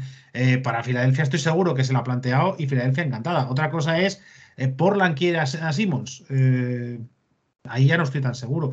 Simmons ahora mismo es un jugador que, ha bajado muchísimo su caché porque es muy fácil de defender. Simmons, la apariencia, la apariencia que tiene de, destructible al, al, jugar en el puesto de base con 2-0-8 eh, crees que es indefendible, pero es, claro, al tener cero tiro, es, bueno, pues tú haz lo que quieras, te cerramos tres a, cuando entres y si es necesario te hacemos falta y ya está. Entonces, claro, es que se nos ha caído un jugador que iba para estrella y se ha caído con todo el equipo y yo no creo que ahora mismo, eh, excepto que se vea obligado, excepto que tenga que ser ya Lilar sí o sí, en cuyo caso sí que sería un cambio natural, no creo que Portland sea el traspaso soñado, porque yo creo que ahí pierde pierde Portland porque gana un jugador que a día de hoy en la NBA pues tiene mm, está bastante bastante blacklisteado. Está ahora mismo no, no parece que lo quiera nadie. De hecho, los que le tenemos en las fantasy nos arrepentimos de haber, de haber cometido ese, ese error. La, la, situación de Simmons en Filadelfia es quizá diferente a la de Lilar porque Pepe Simmons es que no está ni formando parte del equipo. Hace poco leíamos que el equipo se había ido de cena, ¿no? Para, para rearmarse y cosas de estas que, se suelen vender, aunque no tiene pinta de que la cosa haya cambiado mucho. ¿Tú cómo verías este traspaso? ¿Crees que es beneficioso para alguien? ¿Crees que hay alguien que saliera perdiendo? No sé, ¿qué, qué sensaciones te dejaría o te deja a día de hoy esta hipótesis, que, que es un rumor? Pues hombre, evidentemente Filadelfia claro que saldría ganando. Filadelfia ahora mismo que tiene a Simons apartado, Filadelfia necesita un base eh, urgentemente. Bueno, urgentemente, a ver, pueden, pueden sobrevivir sin base, a lo mejor, eh, pero eh, está claro que es lo que, lo que les faltaría un poco para, para aspirar a algo más, ¿no? De hecho, se ha, llegado a volver a hablar o ha, vuelto a sonar, como ya pasase en verano Ricky Rubio, incluso, con ese gran comienzo de temporada que ha tenido en Cleveland, ha vuelto a sonar para, para Filadelfia, ¿no? Eh, está claro lo, que ha dicho Javi. Eh, fíjate que sin Simmons, eh, un tirador puro como Seth Curry, pues es que está jugando increíble. Que no hemos hablado de, Seth Curry, pero también podríamos hacer un pequeño anexo. tengo la fantasía, lo tengo que decir. En tres partidos ha hecho 13 de 17 en triples. Repito, 13 de 17, 76% espectacular, ¿no? Eh, en las antípodas de, Damian Lillard. O sea que sí que sí que puede jugar bien un, exterior tirador con, con, Filadelfia y con Embiid. Y sin embargo, eh, meter a Simmons en Portland. Es que, es que Simmons ahora mismo nadie sabe a lo que quiere jugar eh, en Filadelfia. Ya no es solo que, bueno, el, el, desencuentro que ha tenido, es que las informaciones que nos han venido llegando es que incluso en los entrenamientos pues ha comenzado a portarse mal, como forzando ya la, la situación para que, para que le echen. Y luego está su problema en, en, su cabeza, que no está a gusto ya ni, ni, evidentemente, ni cuando tiene que ir a la línea, no quiere tirar de fuera. Eh, si le, si le quieres meter solo a jugar al poste, para mí me parece limitar a un jugador con mucho carácter, o sea, perdón, con mucho potencial, pero a veces da la sensación de que es lo único que a él le gustaría hacer, quedarse ahí en el, en el poste recibiendo. Y creo que ahora mismo no, es que le veo, ya no te digo Portland, lo veo muy difícil de encajar en, en, cualquier equipo. Me parece un enigma lo que vaya a pasar con Simmons a partir de ahora. Creo que se está equivocando mucho, ¿eh, Simons? Hemos empezado hablando de tres bases del oeste, pero bueno, creo que para cerrar este punto número tres nos viene muy bien cerrar con Simons. En mi opinión, se está equivocando mucho con esa actitud. Yo entiendo lo dolido que pueda estar con la franquicia, con los compañeros, con la ciudad, con quien él quiera, pero ahora mismo es que se está, está haciendo que sus posibles salidas, que los posibles equipos a los que él pueda ir, sean cada vez peores. Cada vez serán peores los equipos que quieran, que quieran contar con Simmons. Y veremos a ver si no acaba en Oklahoma City, por ejemplo, que sitio, dinero y hueco tiene. Así que veremos a ver si no, si no vemos una cosa de este estilo y, y, algo que, por supuesto, pues no le va a ir bien a su, a su progresión. Vamos con el punto número dos de este top 5 de, de, nuestra semana número uno en NBA, que Javi, has tenido a bien bautizar como inicios fríos. Empezamos hablando de Brooklyn y Lakers. No sé por cuál quieres empezar. Venga, vamos a empezar por Brooklyn, que luego con los Lakers yo creo que nos podemos, nos vamos a tener que explayar un poquito. Inicio frío el de Brooklyn, ¿no? Podemos, eh, están ahí, como decía antes, están décimos del este, la clasificación dice poco ahora, pero quizá esperábamos un poquito más teniendo en cuenta que, eh, salvo Kyrie Irving, el equipo no tiene mayores problemas ni mayores bajas.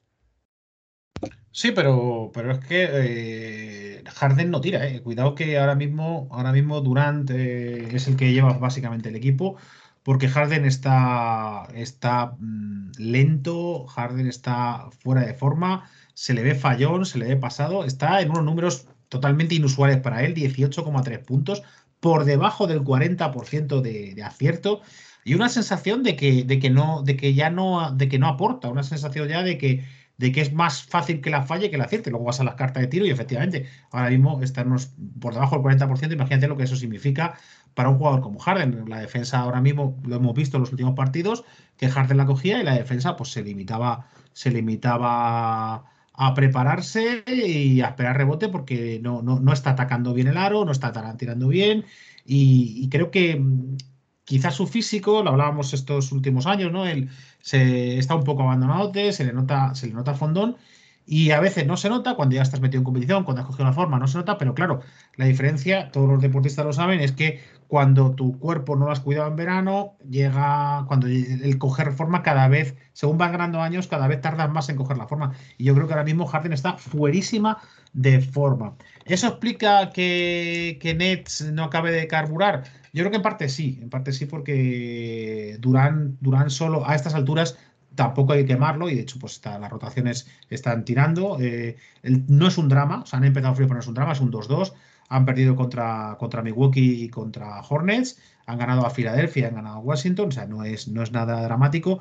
Pero claro, eh, estábamos esperando un equipo que arrasase, un equipo que aplastase cabezas y ahora se les ve, se les ve bastante, bastante humanos y ahora Mm, con todas las estrellas que tiene, con todos los jugadores que tiene, con todo el talento que tiene, con todos los puntos que tienen esos jugadores, pues ahora es que eh, solamente estás tranquilo si eres seguidor de Nets cuando el ataque lo capitaliza Durant. Ahí puede estar tranquilo, no, tranquilísimo, tranquilísimo porque ese hombre está, está en su prime, está cada día, cada día mejor.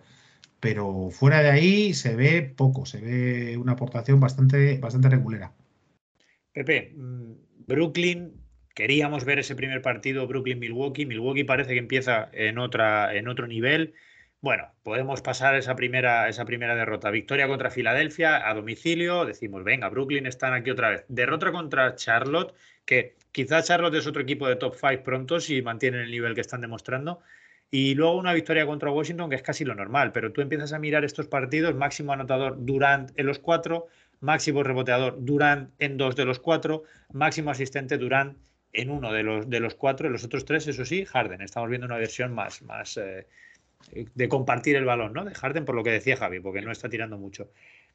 Da la sensación de que Brooklyn está poco a poco, pero que como le quites a Durán, el equipo no carbura. No sé si es lo mismo que estáis viendo vosotros. Sí, no es una buena, no es una buena señal, ¿no? Que, que, que Durán se tenga que poner ya en un plan playoffs, digamos, ¿no? Los, los, los, cold, los cold opens es un recurso muy utilizado en, en la ficción audiovisual, sobre todo eh, televisiva. ¿no? Son estos comienzos en las series que, que ya pasa algo para, ¿no? para que estés ya mm, un poco enganchado ¿no? y antes de los títulos de crédito. Y, parece que es un poco lo que le ha pasado a estos dos equipos, ¿no? tanto a Brooklyn como, como Lakers, eh, en los que antes de que empiecen los, los títulos de crédito ya hay tiros, pero los tiroteados están siendo ellos, ¿no? Y estamos viendo pues cosas extradeportivas de todo tipo, eh, malos rollos, eh, zumbaos yendo al pabellón a pedir que juegue Irving porque son negacionistas como él, en fin, eh, ese tipo de cosas. En lo deportivo lo puedes analizar desde muchos puntos de vista y muchos ya los hemos hablado. Son dos equipos, claro, son los dos grandes favoritos y son dos equipos tan especiales que dan mucho que hablar por las características tan especiales, por haber intentado juntar tanta estrella junta, alguna tan mayor, eh, no hacer un proyecto a largo plazo, sino a, plazo inmediato. Entonces ahí estando, eh, están esas, mm, todo ese tipo de, aspectos que, podemos empezar a pensar. El físico, el cansancio, la defensa. El, caso de Lakers en, defensa es terrible, es el vigésimo octavo equipo en defensa. Eh, el caso de, de Brooklyn es el decimoquinto, bueno, está por la mitad pero está claro que son dos equipos que parece que no les gusta defender, quizás se les haga pesada la, temporada regular, ellos estén pensando ya que, bueno, que lleguen los playoffs y ahí, como somos muy buenos, ganaremos, y la temporada regular les puede, les puede pasar mucha factura. Desde luego, no dejan un buen ejemplo ahora mismo para, para la NBA verlos a este, a esta, de esta manera un poco tan, digamos, tan, tan cansina, ¿no? Con este paso tan, tan lento Javi, te quiero preguntar por dos nombres propios dentro de Brooklyn. Uno que para mí está siendo el jugador con peor aprovechamiento de minutos, que es Joe Harris. Esperaba bastante más de Joe Harris. Están teniendo 30 minutos por partido, nada menos. Y otro que este quiero que nos hables de él porque sé que le conoces bien, que es, me parece, el que está haciendo todo lo contrario, que es aprovechando mucho mejor sus minutos que nadie, que es Patty Mills. Es el rol que se esperaba de Patty Mills, aunque yo no sé si, si esperábamos todos, yo por lo menos no, que lo hiciera tan, tan bien desde tan pronto? Pues eh, creo que el problema está en que Harris, Harris le veo lento, le he estado viendo y no se está colocando bien, no está llegando bien. Y, o el pase es muy bueno o, no tira, está amagando. O sea, un tío que, está para el, para el catch and shoot, que está en sus tres triples, en meter tres triples. Eh, pues fuera de que le dejes bien abierto y, bien, y le dejes bien el pase, pues no está, no está encontrando juego. Y al ser tan especialista, como no le actives, como, no, como el base no le esté activando constantemente, pues eh, no le vas a sacar el máximo partido. Está jugando muchos minutos, está en el quinto titular y debería, mm, o le, deben buscar más, o deben hacer más sistemas de bloqueo, o, por lo menos que le, que deje más balón en el catch and shoot, o, creo que no es un jugador completo como para tantos minutos, tantos minutos y, y para ser titular. O sea que ahí, ahí quizás el entrenador debería trabajarse más, o quizás estaba esperando lógico que ahora que Harden Durant atrajese mucho más atención defensiva de la que, de la que están atrayendo.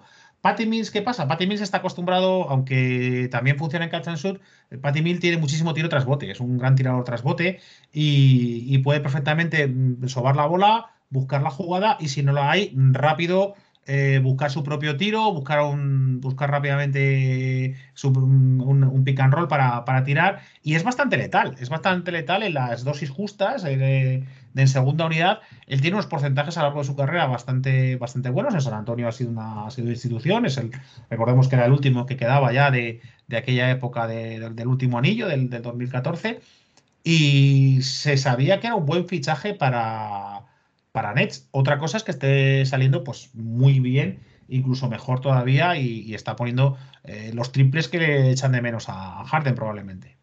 Venga, vamos ahora con el otro equipo que habíamos mencionado, Pepe. Y es que nos ha dado mucho que hablar también Lakers. No solo, y ojo al dato que voy a dar, ¿eh? el último partido que gana Lakers la temporada pasada es el 27 de mayo. Después de ese 2-1 frente, frente a Phoenix, vienen tres derrotas seguidas frente a Phoenix, posteriormente seis derrotas en esta pretemporada. Lakers ha sido el peor equipo de esta pretemporada, sumamos nueve a las que tenemos que añadirle las dos primeras derrotas de este inicio de temporada. No vuelve a ganar un partido Lakers hasta el 25 de octubre, que ha sido eh, la noche de ayer, el pasado lunes son casi, casi, casi cinco meses sin ganar un partido para Lakers, entre los que, entre los que tenemos que contar 11 derrotas. Yo no sé si eso es eh, indicativo de nada, yo no sé si esto a ti, Pepe, te dice algo, pero llama mucho la atención. Y llama más la atención que veamos a jugadores que deberían ser importantes dentro del equipo, como Dwight Howard y Anthony Davis, liarse en medio de un partido, en medio en el banquillo ahí enzarzarse en una discusión, en un poco más, eh, en una conversación más barrio bajera que, propia de un pabellón de baloncesto. ¿Qué sensación dan los Lakers? ¿Qué piensas? ¿Y cómo van los tiros por Los Ángeles? Sí, no, no es una buena imagen la que dejan de Howard y, Davis en esa, en esa acción, ¿no? Habrá quien diga que, bueno, no pasa nada, hombre, esto luego se arregla y tal. No es normal, no es normal y de hecho no se suele ver. A lo mejor en un momento de muchísima tensión, sí, pero en un segundo partido de temporada no es normal, ¿no? Entonces, no es un buen indicativo. De todas maneras, voy a, romper una pequeña lanza a favor de, los Lakers. Ya he dicho que es de las puntos encajados la tercera peor defensa. Recuerdo la, como siempre, imprescindible guía de la NBA de gigantes que hace Andrés Montes en los últimos años, que hace unos estudios muy detallados, ya decía que punto débil, uno de los puntos débiles de Lakers claramente la defensa exterior. Ojito a, esto. Pero mm, repasando sus estadísticas actuales, vamos a decir un punto bueno. Son, son segundos en el pace, en el, en el número de posesiones por partido. O sea que, bueno, esto quiere decir que tienen buen ritmo, que tienen muchas posesiones. Claro, están fallando mucho de cara a canasta también. Podemos hablar aquí de, de Westbrook también, si queréis, hablando de, bases eh, que no meten una. Pero bueno, lo de Westbrook ya sabíamos que era así. Westbrook nunca ha tenido tiro, ¿no? Lo peor es que tira sin tener, sin tener tiro, ¿no? Y bueno, por poner también otro contexto distinto al de Brooklyn, también es cierto que, hombre, las dos derrotas son ante Golden State y Phoenix, dos buenos equipos, y han ganado a, Memphis, que aunque venían de, back-to-back, ya estamos diciendo que Memphis es un equipo muy peligroso ahora. Eh, yo, de hecho, la, Opening Night sí lo vi, el partido contra Golden State, y, y vi mm, cosas muy buenas de, Lakers, por lo menos hasta tres cuartos y medio, así. Pero hubo unos minutos finales del tercer cuarto de Westbrook, no quiero cebarme en él, porque luego sí que es cierto que ha mejorado mucho sus números, pero que prácticamente ahí el, hizo que el equipo se, diluyera completamente, ¿no? Yo creo que es un equipo que, tiene que todavía tiene que trabajar mucho porque no es normal que un equipo entrenado por Frank Vogel eh, encaje muchos puntos y creo que aquí tiene mucho que ver también la confección de, plantilla, les falta un buen stopper atrás. Eh, pues eso, no puedes jugar con, un jugador como Lebron, que es amasa mucha bola, y tener al lado a Westbrook. ¿Para qué tienes a Westbrook ahí al lado? Si Westbrook no es un jugador para recibir y tirar, que a lo mejor es el compañero que le gustaría tener a, Lebron, y, luego les falta un, stopper atrás en, en posiciones exteriores. Javi, Pepe nos ha hablado de Vogel a mí me gustaría que tú que le conoces bien y sé que llevas tiempo siguiéndole, que nos dijeras, porque la sensación que dan los Lakers ahora mismo es que hay demasiado gallo en el corral. Entonces me gustaría si, que me dijeras si tú ves a Vogel eh, con, capacidad para gestionar tanto, tanto y tanto ego. Yo creo que ni Vogel ni nadie. O sea, la combinación que ha hecho Lakers es muy arriesgada. Puede ser una apuesta ganadora, eh. Cuidado, porque eh, es una apuesta con mucho riesgo que puede te dar, te puede dar premio, pero también ahora empezamos a darnos cuenta del problema que significa, hagamos cuentas, que tienes solo tres jugadores de la antigua plantilla, es decir, menos tres, el resto son nuevos.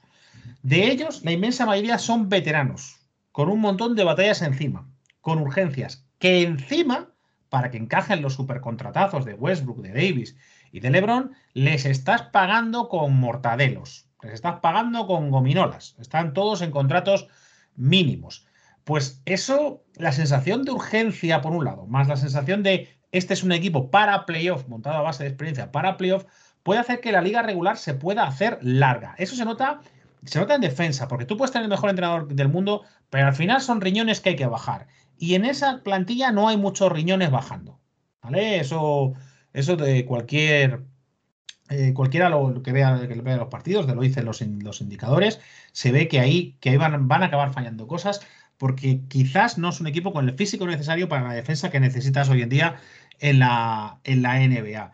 Pero es que luego está el problema de los egos, el problema de las prisas. Hay gente ahí que ha dejado muchas cosas para ver si gana el anillo, que está, perdiendo, que está prácticamente perdiendo dinero para ver si gana el anillo. Eh, que han dejado proyectos en otros sitios para ver si ganan el, anillo. La sensación de, bueno, yo me voy a conservar para no desgastarme de cara a los playoffs puede estar ahí. Puede estar ahí, puede estar detrás de, cierta relajación, de bueno, no, yo no corro, que soy la estrella, yo no corro tal, corre tú, ya, pero es que si corro yo igual no llego a abril. Ya, bueno, el único creo que, que, estaría dispuesto a hacer ese papel de llevar el equipo hasta abril, eh, dándolo todo, es Westbrook, porque es lo que yo creo que, es la única utilidad que le veo al fichaje de Westbrook. Es un tío que liga regular te va a dar, te va a dar puntos, te va a dar estadísticas, te va a dar juego en liga regular. Y luego en playoff, pues ya que lleve la bola Lebron, pero es que yo que lo veo. Lebron descansa, dale la bola a Westbrook y que Westbrook dirija el, equipo y se bola durante muchos partidos de la, liga regular. Pero claro, Lebron es Lebron. Lebron quiere seguir jugando sus minutos, le, va, le cuesta mucho las rotaciones. El miedo que haya que Davis haga pupa. Porque Davis ahora yo creo que sus propios compañeros le tienen eh, de cristal. Davis yo creo que también está un poco miedoso.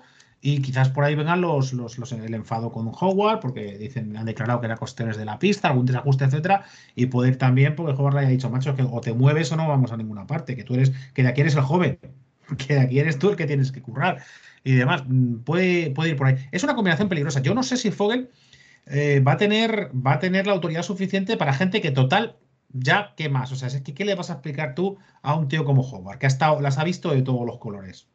La un Howard, que el único, la única zanahoria que le podías poner, conmigo vas a ganar un anillo. Si ya lo gané hace dos años, no te acuerdas contigo, si ya lo tengo. O sea, ahora cuando Howard se te ponga díscolo, cuando, cuando Carmelo te diga, oye, pues ahora quiero jugar más minutos, oye, ahora quiero jugar menos minutos, ¿qué le vas a decir?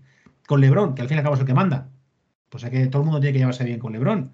Pero Lebron es como es. Y, y ahora mismo la configuración de plantilla eh, está hecha pues, para que Lebron juegue un poquito de menos y le dé mala bola a Westbrook. Pero claro, si Westbrook encima se tira los melones que se tiró el primer partido, pues claro, pues es que veis cómo huevo no vale para esto, ¿ahora qué hacemos? Bueno, pues hay dudas y esa tensión creo que lo que explica. Estamos hablando de 11 derrotas seguidas que podrían haber sido 12 perfectamente, porque la, la, victoria contra Memphis lleva con unos Memphis muy cansados después de un back-to-back que habían tenido a los Clippers el día anterior, un partido muy duro que gana, que gana, que gana Grizzlies. Y, y, gracias, y quien mete los puntos y quien gana el partido es ni más ni menos que el Carmelo que Carmelo, que bueno, pues todos sabemos las características que tiene Carmelo y la edad que tiene Carmelo. Así que ojo con Lakers, que el proyecto es muy arriesgado, puede ser ganador, puede dar mucho premio, como todas las apuestas arriesgadas, pero, pero la posibilidad de que eso acabe implosionando está ahí y desde luego no es nada, no es ningún buen síntoma que ya en la jornada 2 tengamos una pelea entre, entre dos compañeros eh, que en un momento de cero, de cero tensión. Pues empieza pronto, empieza pronto a arder el vestuario de Lakers o por lo menos a demostrarnos a los de fuera lo que la tensión que se está empezando a generar demasiado pronto, diría yo. Venga, vamos con el 1. Lo que más nos ha llamado la atención o de lo que más nos apetece hablaros esta semana es de los Chicago Bulls. Llevábamos muchos años queriendo decir esto, ¿no? Tenemos que hablar del mejor equipo de la liga actualmente, que son los Chicago Bulls todos estos eh, románticos de los 90, no, recordábamos ya lo que era ver a Chicago empezar arrancando, empezar la temporada arrasando y empezar siendo el mejor equipo. Lo echábamos de menos y, nos ha dado un puntito de, pues eso, de nostalgia, de cariño, de, buenas, de buenos recuerdos a todos ver a estos Bulls arrancar tan bien, que no lo hacían así de bien desde el año 97, cuando, cuando un tal Michael Jordan lideraba a este equipo. Javi, sorpresa o podemos esperar que los Bulls lo hagan bien este año? Recordamos a todos que ya el día que hicimos la, mini guía de, nuestra pretemporada particular NBA, ya pusimos el nombre de Chicago encima de la mesa y mencionamos que se han movido muy bien. Pues mira, eh, nostalgia, eh, precisamente hoy, hoy el aniversario, creo que son 37 años del debut de, Jordan y, el homenaje de, de, Chicago ha sido pues este inicio este 4-0, es el único que con cuatro partidos va invicto en toda la NBA, eh, pegando ahí, dando ahí una muestra de, autoridad que nos retrotrae a, tiempos mejores ¿no? para la Windy City y que, y que no podemos decir que sea casualidad, igual que eh, hay, otras, eh, hay otros resultados sorprendentes y has comentado antes de Hornets, a ver si lo, lo, lo, mantiene, que ha, que ha estado 3-0 hasta la derrota que tuvo anoche y apuntaba también con un inicio muy fulgurante. El de Chicago no es como el de Hornets, que hay que ver a ver qué tal va la cosa. El de Chicago es que todos pensamos que puede ser más continuo en el tiempo. ¿Por qué? Pues porque las cosas se han hecho muy bien, lo comentábamos en la mini guía, como dice, como dice Joaquín. El equipo se reforzó muy bien eh, ya, ya en los traspasos, ya en el, deadline de los, de, la, de los de, del fin de la época de traspasos de la primavera del año pasado, ya lo hizo muy, muy bien, con movimientos muy, muy arriesgados, como trayéndose a Busevic. Y este verano, el fichaje de Rosen y el fichaje de Alonso creo que han sido eh, ideales para confeccionar un equipo eh, que aspira a todo, con, las posiciones muy bien cubiertas, con un Levin y con un Rosen que te van a meter todos los puntos que hagan falta. O sea, es muy difícil que te fallen los dos, algunos se puede salir. Eh, con una amenaza, una amenaza desde de todas las posiciones, eh, con unas penetraciones de ambos que, te pueden abrir como cuchillo cualquier defensa, y con un 5 de garantías como, como es Buchevic, creo que ahora mismo pues, se puede decir que, el equipo eh, bien dirigido por, por un bol que creo que ahora se está quitando presión, creo que ahora puede jugar eh, no hay ya tanta gente mirándole, no hay, creo que por primera vez se siente que, puede ser el mismo. Eh, está dando como resultado un equipo que ha ganado esos cuatro partidos, con un Lavín en plan espectacular, 22 puntos anoche, con un de Rosan, atención, muy, muy, muy, muy bueno en el clutch. ayer, por ejemplo, tuvo un partido bastante malo en tiro, 7-19, pero en los momentos decisivos el que te mete la canasta es de Rosen. Eso ya lo sabíamos los aficionados de los Spurs, lo saben los aficionados de Toronto. De Rosen es un, es un jugador muy, muy querido allí donde ha ido, por cosas como esta, porque es un jugador que siempre te va a dar la cara, porque es un jugador que va a asumir la responsabilidad, que, se, que te va a dar la cara y por supuesto se la va a partir, pero hay pocos que tengan la sangre fría y que sean tan, tan oportunos y tienen tantos partidos ajustados como un DeRozan. Así que creo que ha sido un gran, un gran fichaje el de, el de DeRozan. Es un fichaje de estos que va bajo el radar porque DeRozan tiene mala prensa por ser este jugador antiguo, por ser este jugador de suspensioncita de dos puntos, por ser este jugador eh, tristón. Recordemos que el, hombre pues, ha tenido problemas con, depresiones y, en cancha pues, no es el jugador más expresivo y más, eh, anima banquillos que te puedas imaginar pero sí que, sí que es un profesional muy serio que va a encajar en cualquier vestuario y creo que en Chicago puede ser la guinda para crear, eh, desde luego, un quinteto muy, muy competitivo y un equipo que este año creo que va a dar mucha guerra y que va, eh, por lo menos, a permitir soñar a esos seguidores de, Illinois que, tantas penas han, han llorado en estas últimas dos décadas. Para completar, para añadir a lo que decía Javi, pues aquí están los números. Lavín, 25,5 puntos en estos primeros cuatro partidos. De Rosen, 22,5. Eh, 11,5 rebotes. Con Lonzo Ball en pista, más 12,5 están haciendo estos, estos Bulls, que desde luego de momento pues tienen muy buena pinta, nos apetecía mucho verles.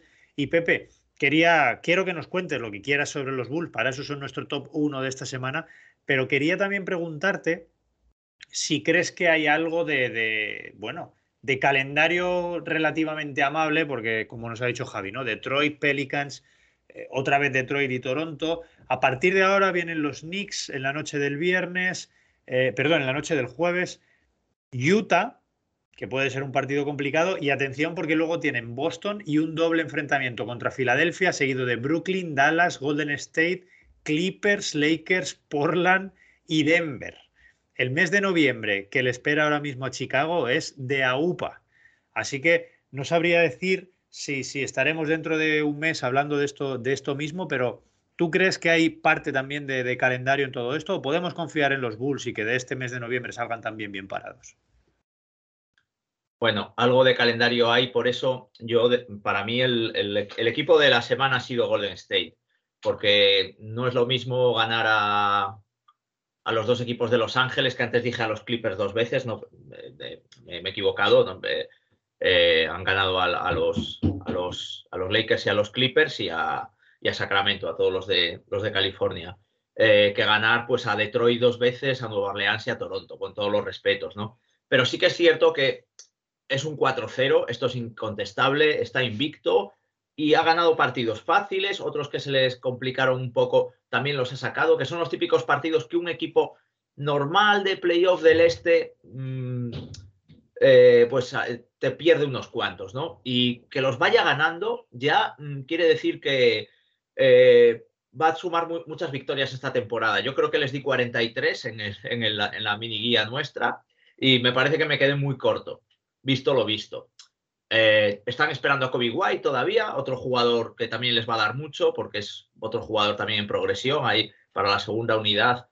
Y, es, que es, un equipo muy completo, ¿no? Porque tiene eso, tiene, muy buenos anotadores, pero tiene también jugadores más sacrificados que no les importa hacer números y son más de, pues eso, más de, trabajo sucio, ¿no? Incluso Patrick Williams podría encajar un poco en, ese perfil y, los focos que se los lleven Lavin o, o, o, Bucevic, ¿no? O sea que es un equipo muy completo, pero tengo ganas de verles, evidentemente, cuando en noviembre, cuando tengan esa gira eh, por, el, por el oeste o cuando empiecen a jugar contra los equipos eh, fuertes de, su conferencia también, ¿no? Pues eso, contra los, contra Filadelfia o incluso Boston, que parece que, este año también van, a ser duros, ¿no? Pero de momento ahí están, 4-0, esto ya no se lo quita nadie y, esto a final de temporada lo, van a notar mucho, ¿no? O sea, eh, van, pillando colchoncito. Es lo que, lo que decíamos con Breogán, si os acordáis, hace dos semanas, ¿no? Tú necesitas un número X de victorias para cumplir tus objetivos y si, bueno, si consigues unas pocas ya al principio de temporada, pues eso que te llevas, sea por el calendario, sea por lo que sea, empezar así siempre es positivo. Con esto cerramos nuestro top 5 de la semana, nuestra sección, y vamos a cerrar dentro de poco ya el programa, salvo Javi, Pepe, os dejo el último tiro sobre la bocina ya para todo aquello fuera de top 5 que, quisierais comentar, alguna última pincelada de cara a los próximos siete días o de lo que os haya llamado la atención en este tiempo. Bueno, pues tenemos que estar atentos ¿no? a esos rumores que habían surgido de, la posibilidad de, que la NBA invirtiese en Europa y, de que se generase una liga subordinada a la NBA eh, a partir del baloncesto europeo, que bueno, la NBA dijo que sí que estaba, que sí que estaba interesada en una fórmula parecida, pero bueno, habrá que ver si eso llega a buen puerto. Desde luego, el baloncesto europeo está en una encrucijada y en los próximos meses se tienen que tomar muchas decisiones importantes. Estaremos atentos a ello porque lo que sí parece ser una realidad es el cisma de los grandes clubes de Euroliga frente a la propia organización de la Euroliga, que parece que la cosa se está, se está tensando mucho.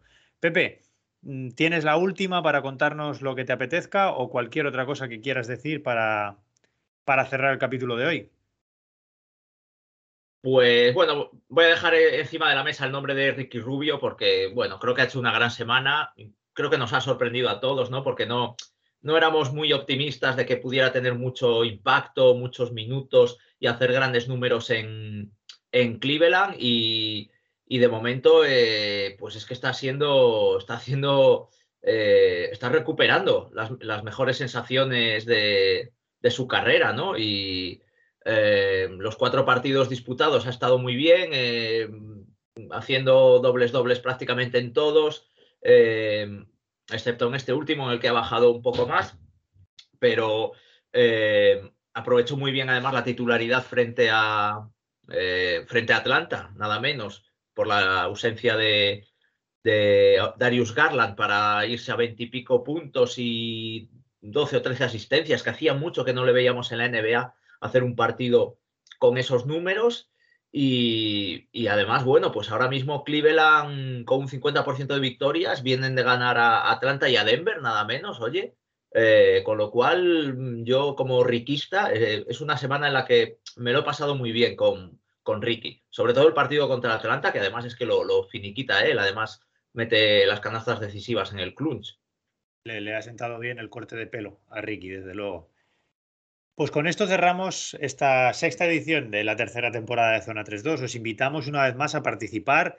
Ya sabéis cómo va a ser esto del top 5, así que, oye, cualquier sugerencia siempre va a ser bienvenida. Si os apetece, oye, que quiero escuchar a, quiero escucharos hablar de lo que se os ocurra, cualquier cosa que os llame la atención durante la semana, por favor, no, no dudéis en contactar con nosotros y en, y hacérnoslo saber que estaremos encantados de escucharos. Ya sabéis, en nuestro email es zona32podcast.gmail.com, todo con letra, o por Twitter en arroba zona 3 barra baja 2. Este, en este caso el 3 y el 2 sí, con números. Javi, muchas gracias por haber estado aquí. Nos Perdona, que Pepe quería decir algo de última hora. No, esta, es la última de verdad, pero como ya dije antes, teníamos baloncesto en directo y tenemos buenas noticias. Venga, para que no se nos quede en el tintero. Teníamos dos equipos españoles jugando en Europa y, han ganado los dos. El Manresa ha ganado en Turquía al Pinar Casicaya, 67-72, eh, y el Gran Canaria ha ganado en Grecia al Promiteas 81-85. Comienza bien la semana europea. Vamos a por ello, a ver si termina igual de bien. Estábamos despidiendo a Javi, muchas gracias, Pepe, perdón. Eh, estábamos despidiendo a Javi. Feliz semana, Javi. Muchas gracias por haber estado aquí. Nos escuchamos dentro de siete días. Pues muchísimas gracias, Joaquín. Un abrazo muy fuerte a todos los que estáis ahí escuchándonos y nos vemos si Dios quiere. Pepe, gracias por este último apunte, pero gracias también por todo el capítulo de hoy que ha sido como siempre maravilloso. Feliz semana para ti también. Un placer, como siempre, poner aquí al día, en la medida de lo posible, la actualidad baloncestística, que es lo que, lo que nos gusta. Lo he disfrutado mucho, como siempre, y muchas gracias a todos los que están ahí al otro lado. Sí, sí, pero la paliza que te ha dado en el Fantasy esta jornada, de eso no hablas, ¿eh? Bueno, eso, como el director no ha querido sacar el tema, yo no. Eh, cortesía, cortesía. Vamos a. Vamos a... 2-6. 2-6. Hablaremos de la fantasía en otro momento. De momento lo dejamos así para no, para no agrandar heridas. Bueno, de, un 2-6 se recupera uno, yo lo he visto muchas veces. Eso es, seguro. Bueno, pues muchas gracias una vez más a todos los que estáis ahí. Gracias por escuchar, por descargar, por, por el like, por el comentario, por compartirnos. Muchas gracias por todo. Para la semana que viene y estos siete días que están por delante, os deseamos lo de siempre, mucha salud y mucho baloncesto.